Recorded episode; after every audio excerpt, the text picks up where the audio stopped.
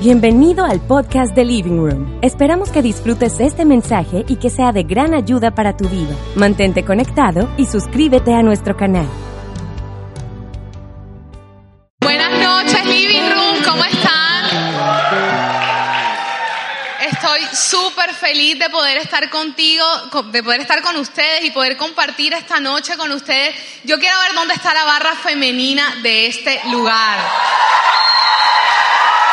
Mujeres al poder, ven con esa representación femenina, así que espero que todas las mujeres estemos súper conectadas, también los hombres, pero que, bueno, toda esa solidaridad femenina que nosotros siempre nos caracterizamos, quiero verla en su esplendor literal en esta reunión. ¿Estamos? ¿Las mujeres estamos? Bueno, en esta noche yo he traído un mensaje que se titula Sal de la zona de comodidad. ¿Cómo se titula mi mensaje?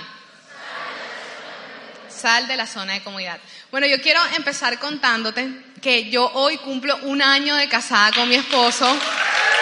Esta misma hora yo estaba y digamos que en este mismo momento, a esta misma hora, yo estaba en una cosa totalmente diferente hace un año, créanme. Yo llevaba tiempo en todo este tiempo de los preparativos, de el vestido, de la otra cosa, de la ceremonia, tenía un millón de cosas y yo estaba supremamente feliz ¿sabes? De, casarme con, con la persona que yo había escogido. Pero digamos que tú empiezas en todo este momento de los preparativos a pensar que el matrimonio es el matrimonio, como así. O sea, que el matrimonio es el día del matrimonio. Y eso no es verdad, amigo. La verdad es que el matrimonio no es el día del matrimonio. El matrimonio empieza después que tú llegas de la luna de miel. Porque hasta la luna de miel todo está perfecto. Todo es un evento, todo está maravilloso en la vida de la, digamos, de la pareja. Pero cuando, cuando yo vengo de mi luna de miel y me enfrento a que ya digamos, ya yo no podía hacer cualquier cosa, sino que tenía que estar esperando a mi esposo, tenía que hacer ciertas cosas por mi esposo, yo quiero contarte un poco acerca de, de, un, de algo particular que tiene mi esposo. Y es que él vive a destiempos con las comidas. O sea, él el desayuno me lo pregunta el día anterior en la cena. Él no puede disfrutar la cena porque ya está pensando en el desayuno. Y cuando está en el desayuno está pensando en el almuerzo. Y cuando está en el almuerzo está pensando en la cena. Y esto es una cadena infinita. Y déjame decirte algo que en mi casa yo ni perro tenía. Ni perro, ni gato, ni loro. Y digamos que entro yo a este matrimonio, entro yo a esta nueva etapa de mi vida y ahora a mí me tocaba atender a una persona. Nunca quise tener un perro por eso. Era increíble. Ahora me tocaba estar pendiente de sus comidas, ahora me tocaba estar pendiente de que el baño estuviera limpio, tenía que estar pendiente de que las cosas estuvieran organizadas. Este digamos que es una parte, pero también me tocaba estar pendiente de toda la carga económica que venía con un hogar. Sabes, esto no es simplemente tú entrar a un matrimonio y ya, vienen ciertas responsabilidades, vienen ciertas cosas que, que vienen inherentes, digamos, al tiempo al que tú estás entrando, a la temporada que estás entrando, que es un nuevo un matrimonio, un nuevo no, porque solo me he casado una vez y solo me voy a casar una vez, pero entrando a un matrimonio. Y digamos que un momento que pasaron los meses, quiero ser sincera contigo, sí, llevo un año y ha sido súper feliz, pero también he tenido momentos, ¿sabes?, en los que ha habido tanta carga, carga familiar, carga sentimental, carga económica, carga alimenticia, que digamos que llega un momento, llega un momento en que en, en, estos meses yo empecé a preguntarme, ¿yo por qué me metí en eso? O sea, a mí, a, mí quién me mandó a meterme en, este, en, esta, en esta vaina del matrimonio, en este tema del matrimonio. Y yo dije, ¿yo por qué me metí en esto? Si yo estaba bien. En mi casa yo no conocía lo que era un recibo. No tenía ni idea. No tenía ni idea. Mi mamá, yo ni siquiera sabía que era lo que valían los, esto de los vatios, esta otra cosa y estar pendiente de una cosa, de la otra. Yo no tenía ni idea de eso. Y yo empecé a desear en un momento en mi corazón, ¿sabes? Volver a ese lugar y decir, pero ¿a mí quién me mandó a esto? ¿Yo por qué me vine a enfrentar esto de un matrimonio? Yo sentí una carga adicional que a las mujeres nos han puesto una carga con el tema matrimonial, teso. ¿Sí o no? Ah, una carga que a veces uno no puede llevar. De verdad, o sea, esto de estar pendiente de tu esposo, de una cosa a la otra, o sea, era como que abrumante adicional de que yo no me dedico todo el día a él, ni lo estoy mirando y e idolatrando todo el día, porque yo tengo un trabajo y tengo una vida también. Estas son las mujeres del siglo XXI.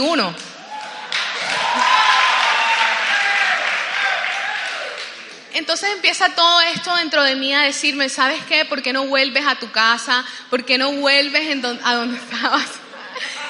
¿Por qué no vuelves al lugar en donde estabas? Y yo sé que esto da un poco de risa y, puede ser algo jocoso, pero yo creo que también pueden haber momentos en los cuales tú quieras volver a, un estado de comodidad, que de, pronto la vida se, se te ha presentado algunos desafíos, se han presentado oportunidades, cosas delante tuyo y por momento tú quieres volver otra vez eh, y decir, no, no, no, mira, yo esto no lo voy a enfrentar, yo esto no voy a salir adelante, yo prefiero quedarme en el lugar en donde estoy. Sabes, en el lugar donde yo estoy tengo una falsa, un falso sentimiento de seguridad o digamos así, ella como que se puso brava por las mujeres del siglo XXI.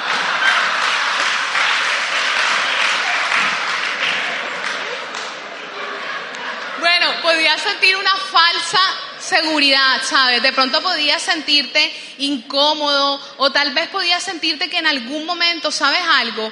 Podías sentirte que, que realmente había como, como que, tú, que tú quieres echar para atrás, ¿sabes? Que quieres volver a la zona de confort. Y yo, yo, yo quiero decirte que yo tiendo mucho a tensionarme. De hecho, si puedes estar viendo aquí que de pronto tengo algo rojo, no es porque tengo nervios, porque realmente no los tengo, sino porque yo me tiendo a tensionar mucho. Y digamos que llegaba ese momento en que yo decía, no, definitivamente yo voy a volver a donde yo estaba. Amigo, yo quiero decirte algo, que si tú hoy sientes la necesidad de volver a la zona de confort, ¿sabes? Si tú hoy sientes la necesidad de volver al lugar a donde tú estabas antes, al lugar donde no pasa absolutamente nada, mira, va a pasar algo. Y es que no va a pasar absolutamente nada. Nada de las cosas que se hicieron en esta vida, nada de las cosas que, que, obraron grandes genios, que se hicieron en la historia de la humanidad, se hicieron, se hicieron en la zona de confort. Porque en la zona de confort lo único que tú vas a encontrar es frustración y es resignación. Por eso yo hoy quiero hablar tu mensaje, para que tú salgas de tu zona de confort. Y tú necesitas entender dos cosas, tú necesitas hacer dos cosas. ¿Sabes para qué? Para vivir no una vida común, no una vida ordinaria, sino para vivir una vida extraordinaria. La clase de vida que Dios quiere que tú vivas hoy. ¿Están conmigo? Listo. Quiero que, que lean conmigo el primer punto a la cuenta de 3, 2, 1. Bueno, yo con este tema de vence el miedo al desconocido quiero contarte una historia de la Biblia y es la historia del pueblo de Israel. Mira, ellos estaban, en, un momento estuvieron esclavizados, ellos estuvieron en Egipto y Dios le da una promesa a los, digamos, a los antepasados del pueblo de Israel les dice, mira, yo en algún, va a llegar un tiempo en, cual, en el cual yo los voy a sacar de Egipto, en el cual ya ustedes no van a seguir esclavizados. Y en ese momento pasan mucho tiempo y digamos que Dios levanta un líder, que es Moisés. Cuando Dios levanta a ese líder, ¿sabes? Le dice, mira, vamos a salir de la zona, vamos a salir de, Egipto, vamos a salir de, este lugar. Y él se empieza a mover y, ¿sabes? Salen, eh, pasan el Mar Rojo y empieza todo este tema del camino a la tierra prometida. Cuando ellos están en el camino a la tierra prometida, yo les quiero contar que el pueblo de Israel en Egipto, ellos hacían ciertas labores, ellos eran esclavos y ellos vivían amedrantados, ellos vivían, les pegaban, les, los laceraban, les hacían de todo, pero ellos podían acceder como a ciertas cosas por esto. ¿Sabes a qué tipo de cosas accedían? ¿Sabes? Accedían a las obras de ellos, a lo que le quedaba, a las pocas cosas que quedaban, a lo que nosotros podemos llamar hoy en día la menudencia. Eso era a lo que ese pueblo podía acceder en esos momentos. Cuando ellos salen de Egipto, se enfrentan a una nueva realidad. Y la nueva realidad, ¿saben cuál es? Que en el camino a la tierra prometida, ellos tenían que confiar en Dios. Y mira lo que pasa, mira lo que hace Dios, porque Dios entiende que tenían que confiar en Él. Y mira lo que hace Dios en Éxodo, 14, en Éxodo 16, 4. Quiero que lo leas conmigo a la cuenta de 3, 2, 1.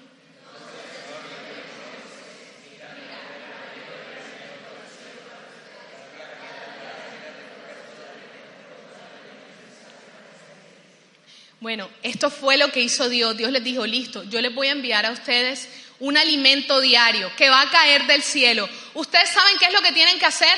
Solamente tienen que recogerlo. El alimento lo voy a enviar yo. ¿Cuál va a ser su labor? Su labor es recogerlo, más nada.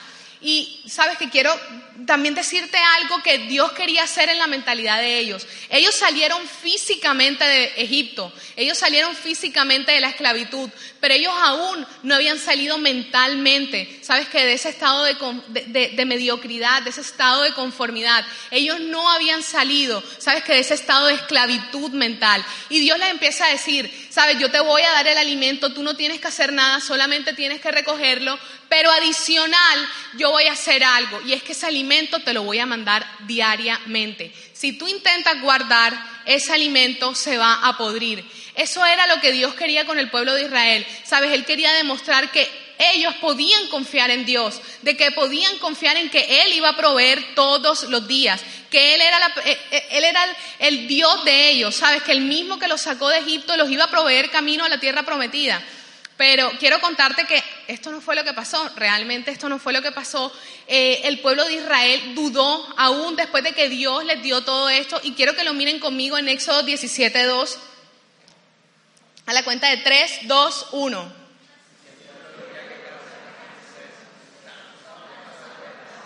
Pero las mujeres, ¿dónde están? Uno, dos y tres.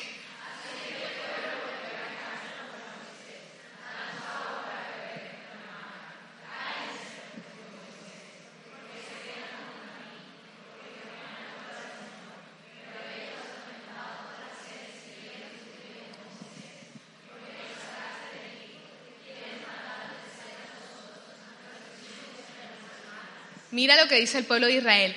¿Por qué nos sacaste de Egipto? ¿Quieres matarnos de sed a nosotros, a nuestros hijos y a nuestros animales? Y les estoy diciendo que ellos acababan de ver cómo Dios mandaba el maná diario, pero seguían quejándose. ¿Por qué? Por su imposibilidad de poder confiar en Dios. Y a veces nosotros somos así, ¿sabes? Los humanos a veces sentimos una imposibilidad de poder confiar en Dios y pretendemos buscar las cosas que nos den una falsa seguridad o que nos den un falso sentimiento de bienestar. Para ellos, el falso sentimiento de bienestar, ¿sabes cuál era? Ser amedrantados en Egipto y recibir la menudencia y recibir, las obras. Ese era el falso sentimiento de bienestar que ellos, que ellos tenían dentro de su interior. Pero Dios les dice, yo les voy a mandar el maná diario, no se preocupen. Y de pronto tú puedes decir hoy, bueno, sí, María José, yo entiendo esto, yo quiero confiar, yo quiero salir de mi zona de confort, yo quiero vencer el miedo a lo desconocido, yo quiero ir más allá, yo quiero eh, tener nuevos, nuevos proyectos, quiero tener una, digamos, pasar otro nivel en varias áreas de mi vida, pero yo realmente no puedo confiar en Dios, o sea, no sé cómo. Y yo tampoco quiero decirte ahora que tú tienes que pujar y pujar para confiar en Dios, porque eso sería ridículo, eso realmente es muy complicado que tú lo puedas hacer. Realmente lo, donde yo quiero que tú pongas tus ojos, a lo que yo quiero que tú me prestes atención en este momento, es para yo decirte que tú tienes que dejar de confiar en ti y empezar a poner tus ojos en Jesús. Sabes, en el momento en que tú te dejas de mirar a ti mismo, tú empiezas a ver la suficiencia de Jesús y la insuficiencia de ti, porque tú nunca vas a ser suficiente, tú nunca vas a poder dar la talla, tú nunca vas a poder tal vez de pronto eh, eh, tener la nunca vas a, poderte dar a ti mismo la total el total sentimiento de seguridad, pero sabes algo, Jesús sí lo puede dar. Jesús es suficiente. Y en el momento en que tú pongas tus ojos en Él, en el momento en que tú eh, realmente digas, mira, yo voy por esto, yo puedo tener una vida extraordinaria en Jesús, yo sé que Jesús puede lograrlo por mí, sabes, las situaciones van a empezar a cambiar y el temor a lo desconocido se va a ir. Y yo quiero quiero mostrártelo eh, con un, ahorita yo les comentaba que del cielo caía un alimento, ¿cierto?, del pueblo de Israel. Ese alimento se llamaba el maná. El maná significaba que era el pan que enviaba Dios al pueblo de Israel. Eso significaba el maná. Y digamos que cuando Jesús viene a la tierra, en, este, en esto que les estoy comentando de poner tus ojos en Jesús, de poner tu mirada en Jesús, yo quiero que tú mires el versículo, quiero que tú mires la historia que habla Jesús eh, cuando le preguntan acerca de esto, cuando le preguntan acerca del maná, de cuando eh, estaba todo este tema del pueblo de Israel en el camino a la tierra prometida. Y quiero que lo leas conmigo en Juan 6:29. Jesús dijo, 3, 2, 1.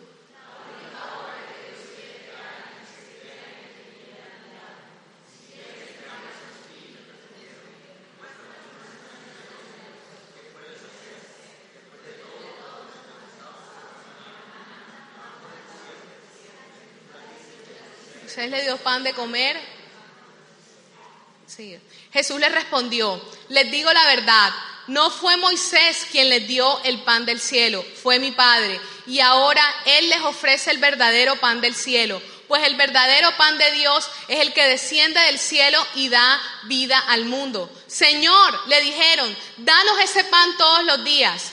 Jesús le respondió, yo soy el pan de vida. El que viene a mí nunca volverá a tener hambre. El que cree en mí nunca tendrá sed. Y eso es lo que Dios quiere decirte en esta noche. ¿Sabes? Que Jesús es el pan de vida. Que cuando tú quieras salir de tu, de tu, zona de confort, ahora que tú salgas de tu zona de confort, no tienes por qué tenerle miedo a lo desconocido, porque Jesús es el pan de vida. ¿Sabes qué te vas a encontrar en lo desconocido? ¿Sabes qué te vas a encontrar fuera de tu zona de confort? Te vas a encontrar una persona y es a la persona de Jesús.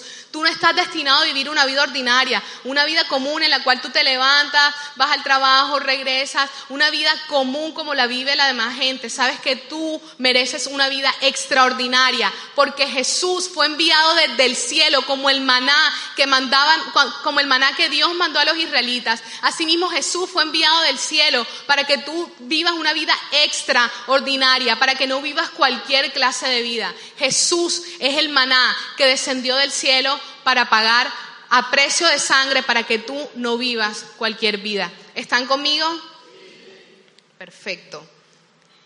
El punto número dos, quiero que lo lean conmigo a la cuenta de uno, dos y tres. Bueno, yo soy socia y también empleada de una, de una, de una empresa y digamos que hubo un momento en el cual empezaron a venir unos negocios, al, vino un negocio en particular a a mi empresa pero el negocio nos requería que nosotros debíamos tener liquidados todos los impuestos con una entidad que se llama la DIAN. Yo quiero decirte la definición del diccionario de la DIAN. La DIAN es una empresa gubernamental que se encarga de recolectar los impuestos y que si tú eres un empresario y no te pones las pilas te van a robar el dinero.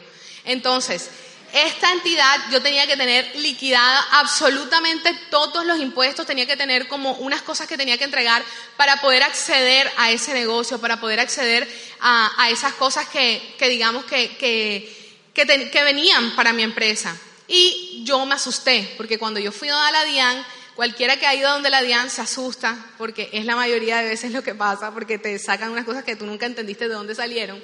Pero cuando yo fui donde la DIAN, digamos que me dan una cantidad de dinero que tenía que pagar, que teníamos que pagar en la empresa para poder ellos liquidarnos los impuestos, para poder ellos hacer esto.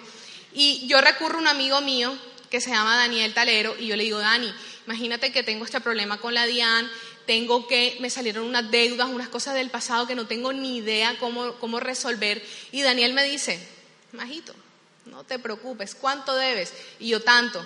Majito, tus problemas son de millones. Yo he tenido problemas de miles de millones con ellos. Yo he tenido problemas serios. O sea, lo tuyo no es absolutamente nada. Inmediatamente él me dice esto, ¿sabes? Algo fue como un clic. Y yo dije, no, yo no me voy a quedar, yo no me voy a conformar con lo que tengo, sino que yo voy a actuar, porque este es un tiempo, sabes, especial, donde Dios me mandó un negocio, donde Dios me mandó una oportunidad que debe ser tomada, que debe ser arrebatada en el acto. Mira, así mismo pasó con este lugar. Cuando nosotros decidimos entrar a este lugar, esto fue una oportunidad, esto fue una cosa de un día para otro. Y si nosotros no actuábamos en tiempo oportuno, si nosotros no actuábamos rápido, sabes que íbamos a terminar en la zona de confort y vamos a terminar donde siempre estábamos y no hubiéramos accedido a las cosas maravillosas que Dios está haciendo en este lugar. ¿Sí o no?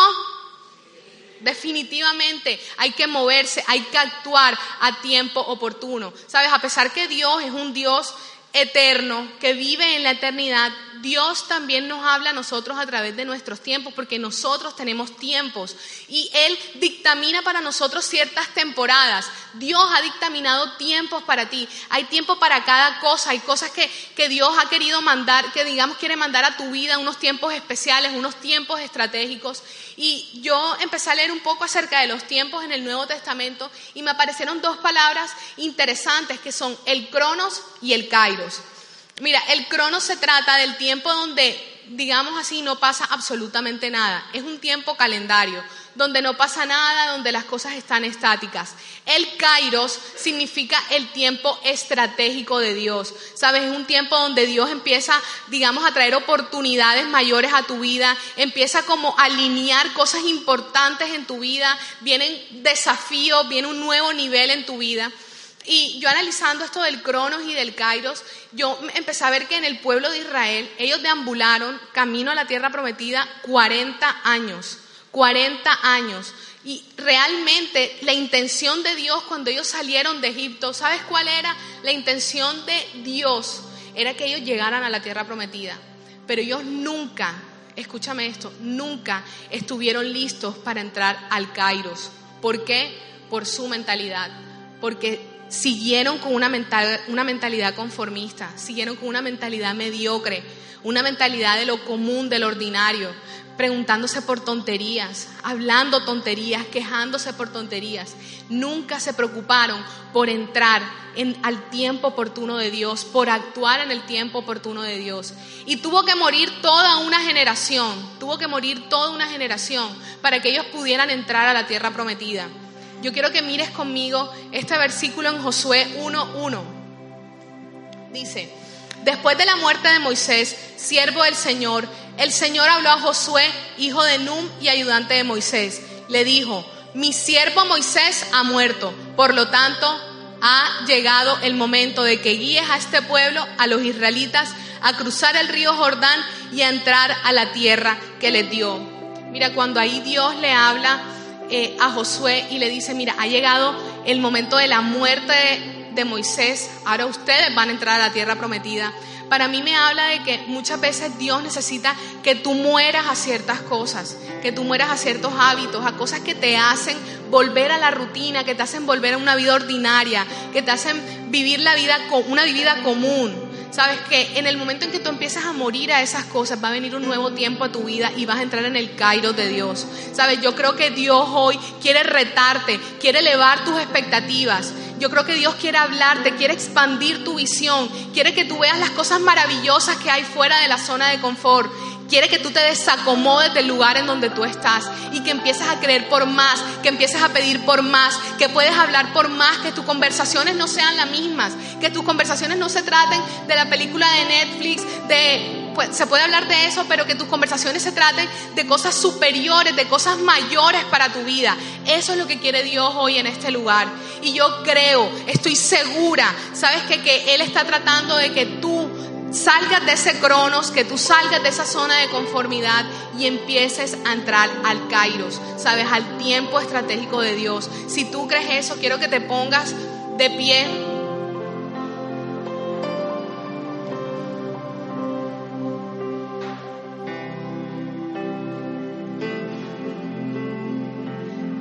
Cuando yo hacía este mensaje,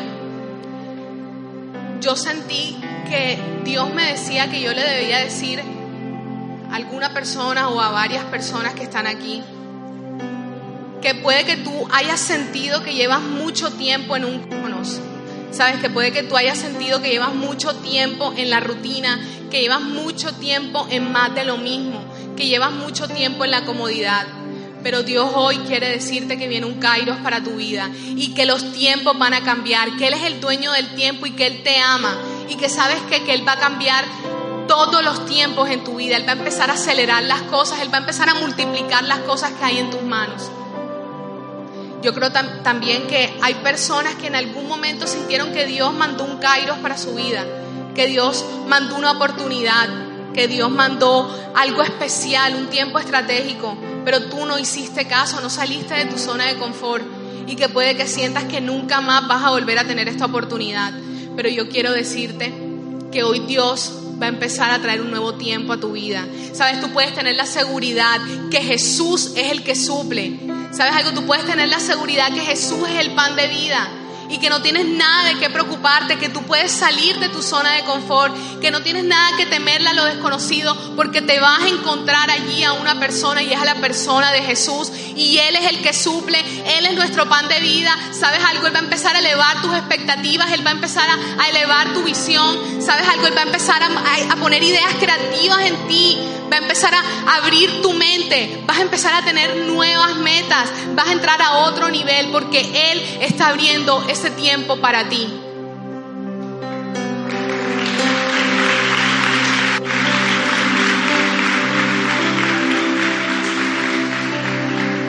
Hay un tiempo para todo debajo del cielo.